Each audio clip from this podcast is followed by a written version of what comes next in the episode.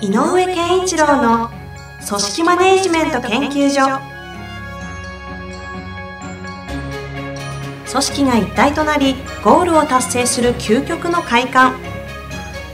上場企業から中小企業まで延べ200社以上の支援を行った井上健一郎が組織人に関するあらゆる問題を分かりやすく解説します。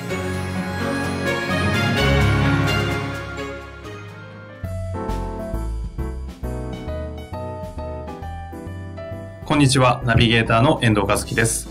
井上健一郎の組織マネジメント研究所第27回。井上さん、本日もよろしくお願いいたします。よろしくお願いします。えー最近質問がよく来てまして、ねまた、えーいただいているんですが、はい今日もよろしいですかね？はいちょっとあんまりお時間もないので、質問を早速じゃあ、やりたいと思います。えー今回はですね、システム会社社員20名の、えー社長さんから、モニからいただいております。はいえー質問を読みたいと思います。はい。私は自らエンジニアの先頭に立ち、技術者として、社内管理、営業においては友人を専務に置き、役割分担してここまで来ました。はい。しかし、ここに来て専務との意見の衝突が頻繁に起きています。はい。はい。一社員からは、二人の意見が違うため、どうしてよいかわからないという悩みを打ち明けられ、頭を悩ませています。なるほど。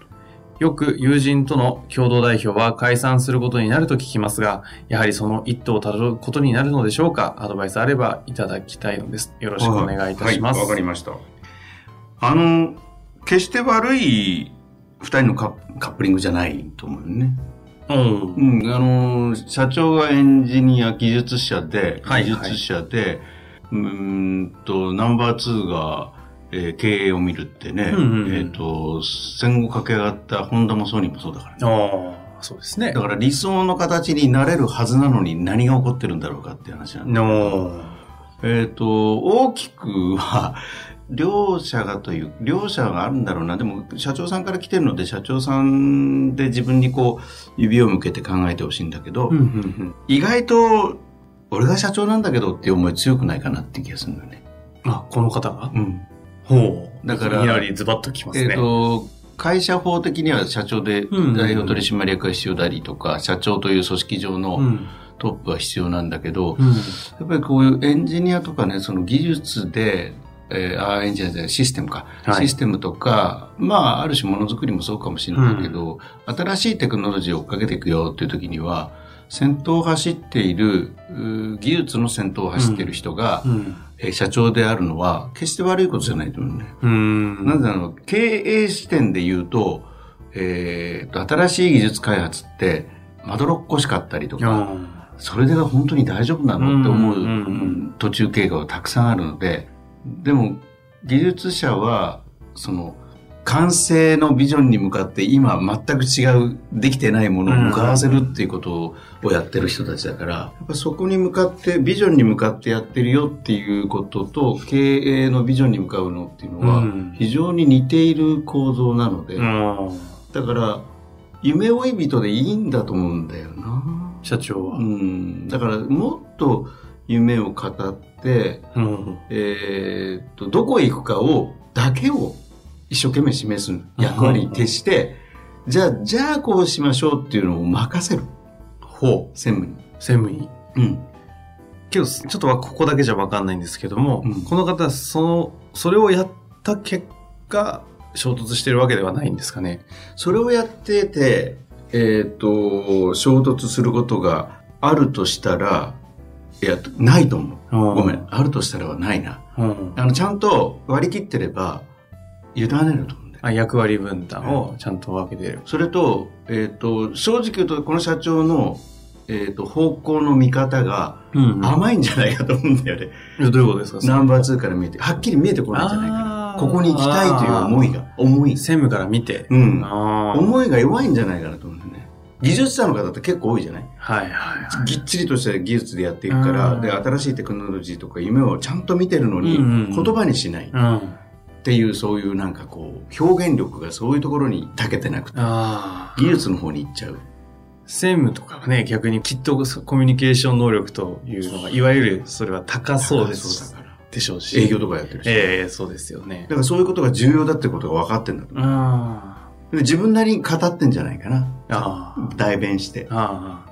なんだけど、曖昧すぎてなんどう、どう翻訳していいか分かんないし。で、で、そこが違うとかってなってしまうじゃん。あちゃんと教えてくださいよ、みたいな。そうそうそうあだからもうね、明らかに見せるっていうことしかないと思うのよ。社長さんの役割として。絵を。そう。ただ、どういくかは、ごめん、やってって。ああ。行きたい世界観は表現するから、うん。そこに行く方法は考えてみたいな。そう。連れてって、僕をっていう感じですか？こう、そうするとね、うん素晴らしいナンバー2になるような気がするんだよ。うんだって二人で組んでて失敗はしてないみたいだから。あここまで来てる過程ではね。だからなんかここまで来ましたって書いてありますからね。この悩みで言うと、ナンバー2の言っていることが、えっ、と、多少ね、問題があるのかもしれないけど、ナンバー2が意見が違うから、うん。困ってるという問題でっていう感じはあんまりしないのよね。ああ。ああ、なるほどね。うん。確かにナンバー2がこう謀反を起こしたとか、なんかそういう話ではないですからね。意見が違うんでしょ。ああ、衝突して、なんか頻繁にそういうのが起きてると。だから、もしかすると、ナンバー2の人は、良かれと思って進言しているかもしれない。ああ。そんなんじゃ下がちゃんとついてこないですよ。わかんないでしょわかんないですよ、みたいな。ああ。そうすると一つは、えっ、と、今のお話ですと、社長さんがもっと、まあビジョナリーにではないですけど、夢語ろうぜと。もうロマン語ろうぜと。であの、すごくそう。やっぱりね、えっ、と、何人って言ったっけ ?20 人ぐらいだっけ？20人ですね。からね、これから発展していこう、もしやこうシステムなんかの世界でいうと、うんうん競合も多いし、うんえーその技術の、えー、と出来不出来も含めて目に見えない世界の中にある。うんうんけども、技術者たちのどお互いの言語の中では、こうやったからこのプログラムだからこういうようになったとか、え、そういう風に組んだんだとかっていう、そのテックとかね、テうんうんうん。クニカル的なところとかいろいろあると思うね。うん。でも、要するにこの、うちはそれを使って何したいのかっていうのを、もっと明確にしちゃった方がいいのかもしれない。まあ、一度、例えばちょっと、ありきたりな言葉かもしれませんが、ビジョンみたいなものをもっと、もう一度再考して明確に掲げてみるとか、ビジョン、もしくはコンセプト。コンセプト。うんあ私たちは、私たちの何の力を使ってうんうん、どういう人をどうしたいか。あああちなみにですね、はい。この、えっ、と、社員さんから、二人の意見が違うためどうしていいかわかりませんっていう話が来てるらしいんですけど、ここについてはどうだからね、ねきっとね、えっ、とね、具体的なやり方みたいなところに、えっ、と、例えば、あの、社長が、その、いわゆるこう、プログラマーが技術の方だったのええ、で技術に関して専務が言っていようがなんだろうが意見の違いだとは捉えないと思うつまり、両者が同じ、両者が言っても当然の場面、はい。つまり方向性とか、うんうんお客への考え方とか、うん。女お客切っちまえ。もしくはそれ何言ってんですか？大変ダメですよってこういう違いだと思うね、うんうんうん。だから、えっと、分からなくなる。そこでも価値観が違うみたいな話になっちゃうと、だから、価値観は明確にしてほしいんですよ。あで、価値観で語ってんなら社長がいの価値観を優先。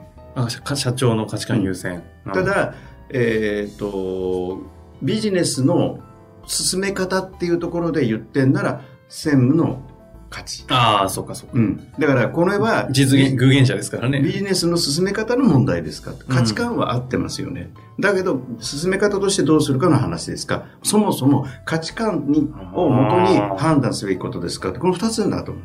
価値観と進め方？うんだから、えっ、とね、あの、有名な話だけど、本田さんなんかが、ある時からのこう、ビーって自動で、えっ、と、アンテナが、今そんなアンテナないけど、じアンテナ自動的にビーって上に伸びるっていうやつを開発して、うん。技術者たちが、社長見てください、いいでしょって言ったら、バキって折ったって言うんだよね。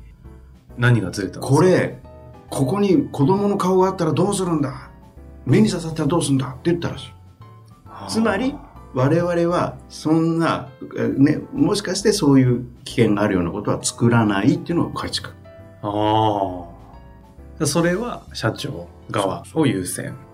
でも、やっぱりそれを作ることによって、こういう、えっ、と、競争が、うんうんうんで、その、それがもし、あの、社長が、あ、面白いねと言えた以上は、じゃあどうやってこれを、その強みとして伝えるかっていうのは今度方法論なので、ああ。これはきっと多分社長じゃなくて、ここで言うと専専務の方が得意だと。ああ。っていう時には逆に社長はそこは委ねなきゃいけないし、そう、委ねなきゃいけない。ただし、社長が絶対的に折れたくない価値観であれば、それは価値観としてもう腹割って話すしかない。はあ、この話を価値観と進め方の話になりますか。なるほど。で、じゃないとね、だって、例えば営業の仕方の話で社長が言ってる、もし口を出してるとしたら、うん本人が感じてる価値観に触れてるはずなのね。進め方のある手順を言ってるわけじゃないと。うん例えば、えっと、そんな提案書じゃなくて、こう、もうちょっと丁寧に作らないとプレゼンができないだろうなってことは言ってないはず。うんうんうん。もし言ってたとしても、そんなプレゼンテーション資料だとっていう上では、こそのじゃあこの価値観がなんか伝わらない。伝わらないと。か、あーもしくは、そんな値段でやりたくないとか、あっていうことは言ってるからですよ。あで、それはどっちかから言ってるから。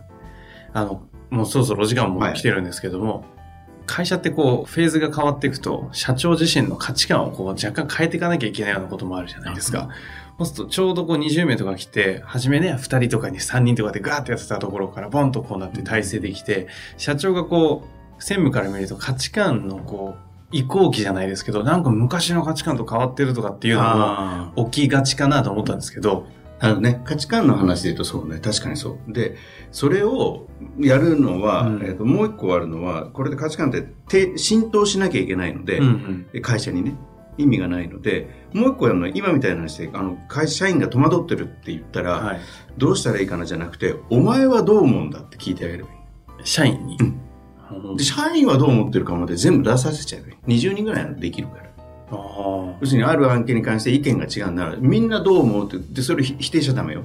あの、非難しちゃダメ。うん。全員で話し合おうよっていう文化にしていけそれは専務と社長が衝突した案件に対して、でお前らどう思う全員やるんですか？あで、なぜって。で、それがさっき言った価値から来る話なのか進め方の話なのか。あ。そこを二つを、こう、分け、仕分けしながら、で整理、していくごめんと。俺はこういう価値観でこの会社を作っていきたい。どう思う？って言ったらみんながそれに賛同するんであれば、そうですよねになるはず。賛同しないんであれば、え、そういう価値観でいくんですかって問いかけが来る。あもう社長さんの仕事よね。じゃあ君らはどういうビジョンでいきたいんだって言ってこう語って出てくるんならいいけど、いや、あくまで俺はこう思う。っては語ればいいと思うんだよね。あ。なるほどですね。ちょっと今日はね、ちょもうちょっとお話お聞きしたいところだったんですけど、まあ話としては、価値観とその進め方を仕分けしてそうそうそう。見ていく。いやー、ちょっと普通に面白すぎて、一番納得してしまったんですが。なるほど、わかりました。本日もありがとうございました。ありがとうございます。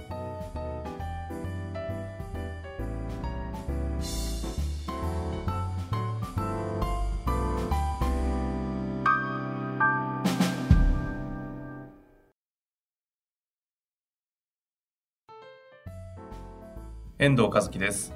本日の番組はいかがでしたか？番組では井上健一郎への質問をお待ちしております。ウェブサイト人事評価システム明快にあるフォームからお申し込みください。ホームページは人事スペース明快で検索するか URL www.jinji-hyouka.com 人事評価 .com でご覧いただけます。それではまた次回お会いしましょう。